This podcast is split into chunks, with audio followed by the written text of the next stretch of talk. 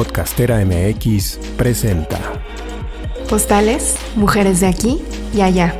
Un podcast sobre la experiencia vital de mujeres que por distintas razones hemos decidido vivir fuera de nuestro país de origen.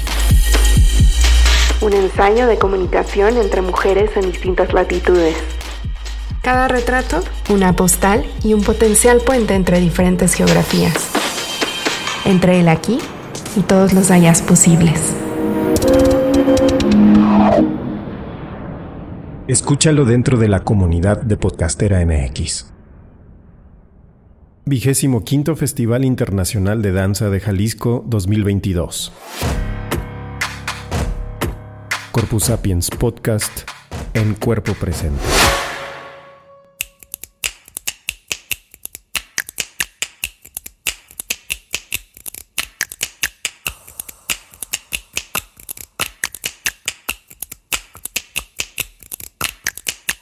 Angélica Íñiguez. Estás escuchando Corpus Sapiens, el podcast que va del cuerpo a la danza. Una producción original de Podcastera MX. Estamos grabando con Hetze y con Nicole en este episodio de Corpus Sapiens, en el que vamos a hablar del proyecto que tienen ellas, Hetze y Nicola, acerca de Nicola, sí. acerca de maternar visibles.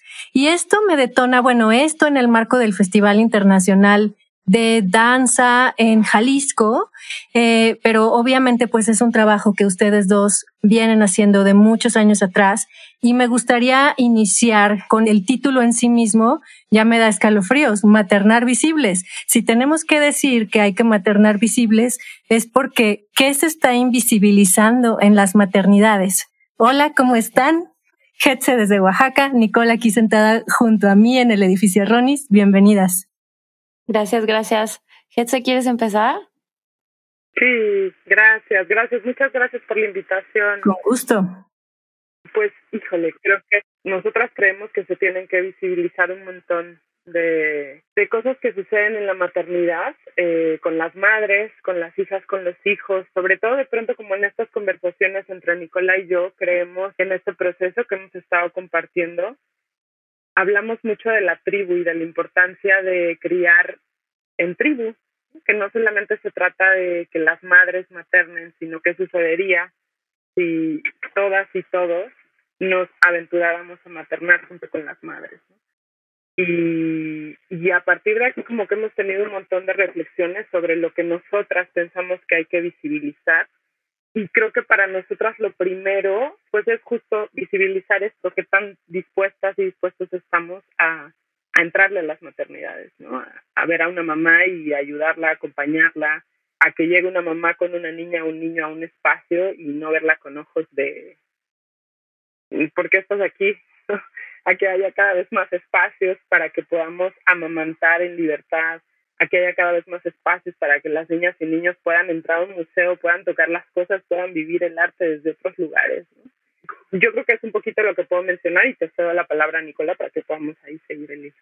Sí, gracias. Creo que es una problemática compleja esto de hablar sobre la idea de visibilizar la crianza y la maternidad desde un inicio pienso que mmm, la mujer, por, por, por, por, tener que cuidar, salvaguardar y proteger a las crías que son tan vulnerables estando tan pequeñas, como que ha sido fácil ponerlas en otro lugar, ¿no? En una habitación cerrada, porque uh -huh. pues la crianza requiere también un poco de esos cuidados, ¿no? De la vulnerabilidad que implica la vida en ese estado tan mmm, al inicio, ¿no? Incluso se habla de que la exterogestación, que son los primeros tres meses, bueno, la exterogestación eh, se refiere a mucho tiempo, pero la exterogestación que implica los primeros tres meses de vida debería de ser todavía intrauterina. O sea, el bebé nace y tiene muy pocas capacidades de sobrevivir si no es gracias a la ayuda de eh, de un cuidador o cuidadora, ¿no? Claro. Entonces creo que ha sido pues socialmente fácil decir, bueno, tú vas allá mientras que el mundo tiene que seguir. Es una labor, la crianza es una labor de 24 sobre 24 horas, sin parar. Y bueno, no sé en qué momento consideramos que ha de, de, hacerse como, bueno, ya tú te quedas allá mientras, como te digo, nosotros seguimos trabajando. A mí, en el momento en que me atravesó la maternidad, como que dije, ¿cómo es posible?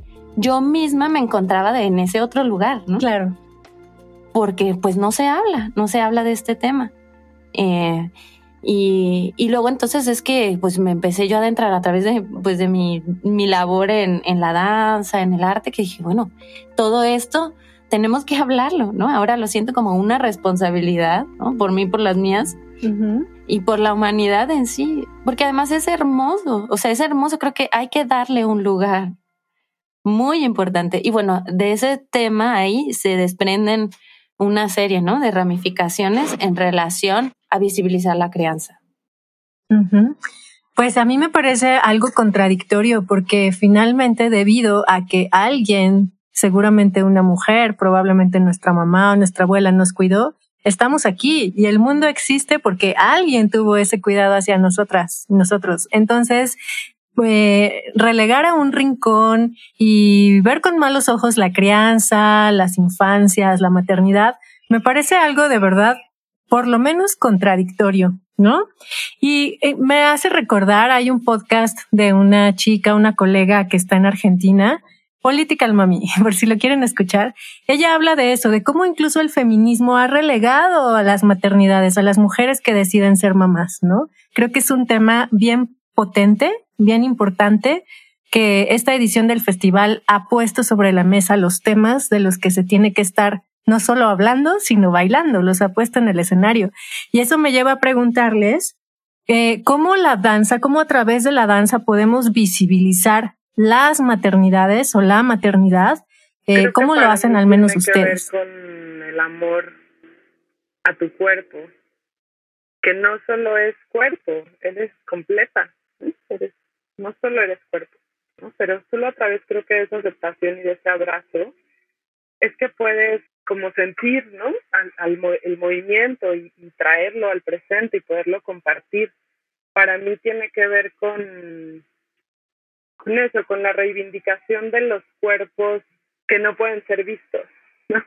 Eh, por eso, o sea, como que hay mucha necesidad de, de nuestra parte también como de, de visibilizar eso, ¿no? Nuestros cuerpos tienen que ser vistos, nuestros cuerpos son capaces de danzar de compartir todo esto que sentimos ¿no? en la maternidad.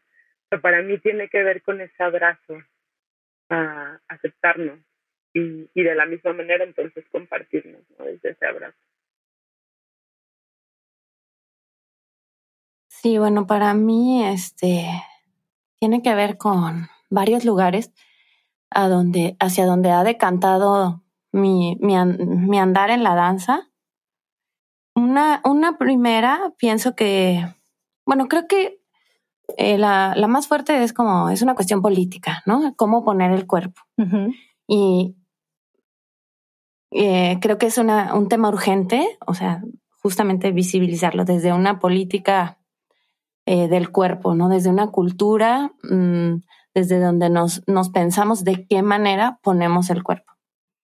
Pienso también eh, como en, todo una investigación que yo he hecho en relación a la fenomenología de la percepción de Marlowe Ponty, que pues básicamente, una vez más, o sea, remite a la cultura del cuerpo, de la experiencia, de los saberes que, que, no, que no necesariamente son cuantificables, sino que son la escucha del cuerpo. Yo me preguntaba, mi cuerpo, o sea, en el momento en que supe yo que estaba embarazada, estos saberes de la fenomenología resonaron profundamente. O sea, dije, bueno, claro, mi cuerpo tiene una inteligencia que yo misma conscientemente no alcanzo a comprender.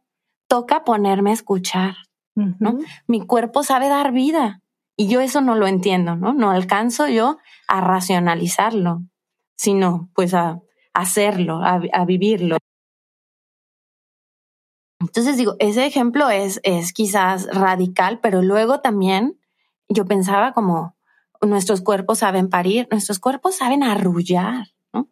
Mi primer acercamiento eh, desde la maternidad hacia la danza, ¿no? ¿Cómo es que mi cuerpo sabe arrullar? ¿Cómo es que los cuerpos todos sabemos arrullar? Y, y desde ahí ha sido muy interesante poner el foco y la escucha y un respeto hacia el cuerpo, ¿no? Hacia, como te digo, ya en vez de imponerle saberes, en este sentido me refiero como a, a, decirle, bueno, ahora es una técnica así o asá, o creo que toca mirar desde otro lugar el cuerpo, aprender a escucharle sus saberes. Y, y es desde ahí donde yo comencé como a apropiarme eh, de la danza en relación a la maternidad y al cuerpo. Luego pienso también, volviendo a la política, en André Lepecki eh, y en su postura en relación a, agotar la danza. Creemos en el tiempo de la modernidad que toca hacer, hacer, hacer, hacer, hacer, siempre proponer, ¿no? Llenar, llenar, llenar, llenar. Y cuando llega el silencio, cuando la capacidad de que algo más se manifieste, si estamos tan perdidos en ese ruido de sobreproducción, ¿no? Entonces creo que ahí se van entretejiendo, pues no sé, los, los lugares desde donde intentamos mirar y ser cuerpo que danza.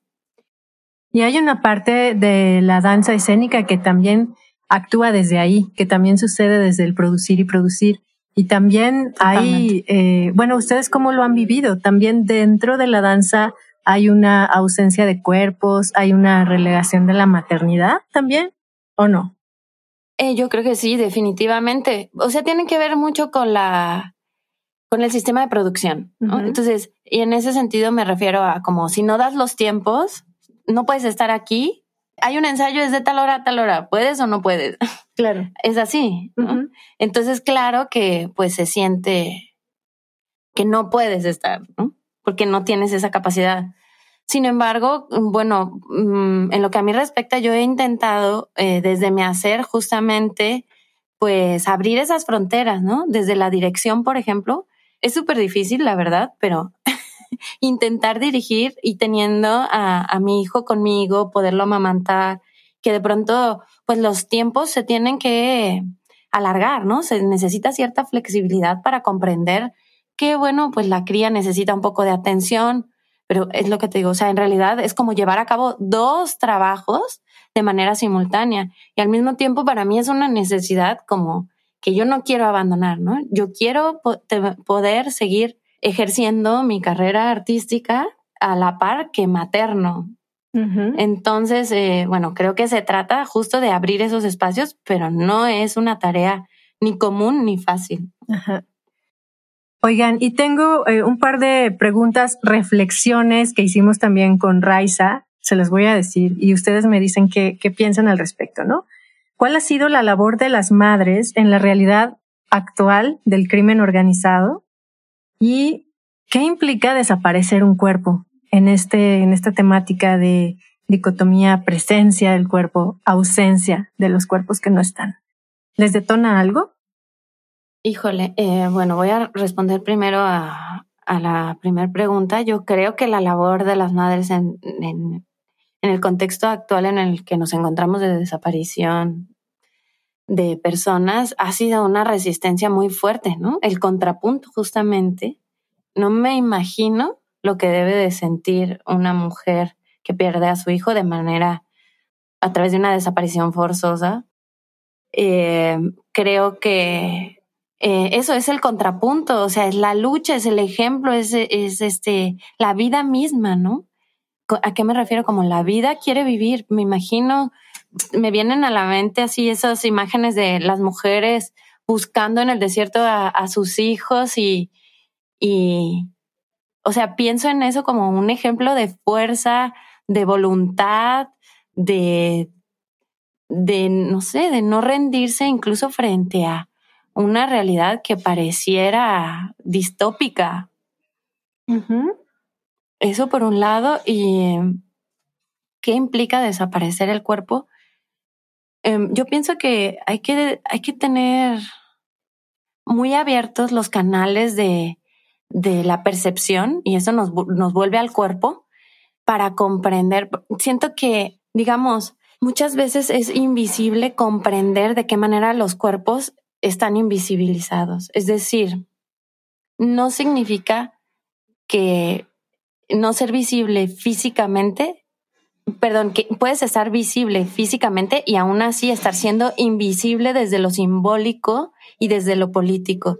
Entonces, por eso creo que hay que estar muy atentas a, a revisarnos cada vez como desde un contexto social y político para comprender qué es lo que, cuáles son como toda esa información, toda esa educación, eh, tabús, prejuicios que invisibilizan tantos cuerpos. De verdad, para mí ha sido muy revelador eh, acercarme ahora como, eh, pues, no sé, a, la vulnerabilidad, a la desaparición de los cuerpos a través de la maternidad. Me permite ver otros lugares justo de desaparición que ni imaginaba. Mm, por ejemplo, cuando uno camina en la calle, las banquetas, y que vas con una carriola, jamás te, y no puedes pasar, jamás te imaginas cómo hace una persona que, que anda en silla de rueda. Es decir, digamos que somos, nos convertimos en las personas vulnerables y por lo tanto invisibles, una vez más, considero, a la producción, a la, a la, a la hipervorágine en la que nos encontramos. Entonces, creo que quien se sale un poquito de, de esa línea, ¿no? de esa hegemonía, se convierte de una u otra manera en invisible. Y creo que es por eso que hay que revisarnos desde muchas aristas mm, cómo es que estamos siendo invisibles, porque incluso como mujeres todavía vivimos. Claro. Eh, no necesariamente desde la maternidad, ¿no? Solo con el simple hecho de ser mujeres. Creo que hay muchas formas y creo que probablemente una mayoría está fuera de ahí, finalmente, ¿no? Ok, ¿por qué no nos invitas? Estas son unas eh, sesiones breves que lo que buscan es abrir la conversación allá, a donde nos están escuchando, eh, para continuar, porque son temas que no se van a agotar en 15 o 20 minutos para nada. Y, y solamente es eso, es como un pequeño bocadillo para que ustedes detonen sus conversaciones con las personas que les importan. Me gustaría que nos contaras ¿Dónde podemos conocer su trabajo? Este trabajo de maternar visibles, conjuros para honrar nuestros cuerpos, que nos den sus redes o cualquier tipo de contacto donde la gente pueda encontrarnos. Em, pues ahí nada más como para dejar semillita, a mí me gustaría mucho que pensemos en el cuidado de la vida. Eh, mucho de lo que surgió ahora en el conversatorio, en los talleres y en estas eh, compartir con las madres, los padres y, las personas que asistieron, que, que no, no son necesariamente madres, hablamos sobre el cuidado de la vida y que criar en tribu, como decíamos hace rato, se trataba del cuidado de la vida. Entonces, como eso detonó la pregunta, ¿no? ¿Qué tanto queremos cuidar la vida? Y entonces desde ahí pensarnos eh, con este acompañamiento a las maternidades. Y, y, bueno, pues ahora como retomando esto que estás diciendo, es, eh, podemos, Nicola y yo estamos ahora, cada una en su Instagram, em, que está Nicolás Saucedo, y Eragua estoy en Instagram, pero todo está como Getzesato. Y supongo que pensaremos ahora que queremos compartir el proyecto y que nació completamente eh, pues sí, iniciaremos un caminito ahí para poderlo compartir como proyecto. Como pensábamos que sería muy bonito un, poder poner un espacio en donde el público que asista pueda compartir sus, sus sentires, incluso sus saberes, sus comentarios, ¿no? en un espacio en donde esté ya alojado el proyecto. Eh, pero bueno, por ahora sí, Nicolás Salcedo y que esté Muchas gracias, Hetze, Nicola. Qué gusto charlar con ustedes. Fue muy lindo también em, ver esa, em, ese montaje, esa pieza, esa performance que hicieron. Eh, ojalá tengamos oportunidad de verla después. Y pues les mando un abrazo muy grande. A ti te lo doy. Gracias. y esto fue Corpus Sapiens. Muchas gracias por escuchar.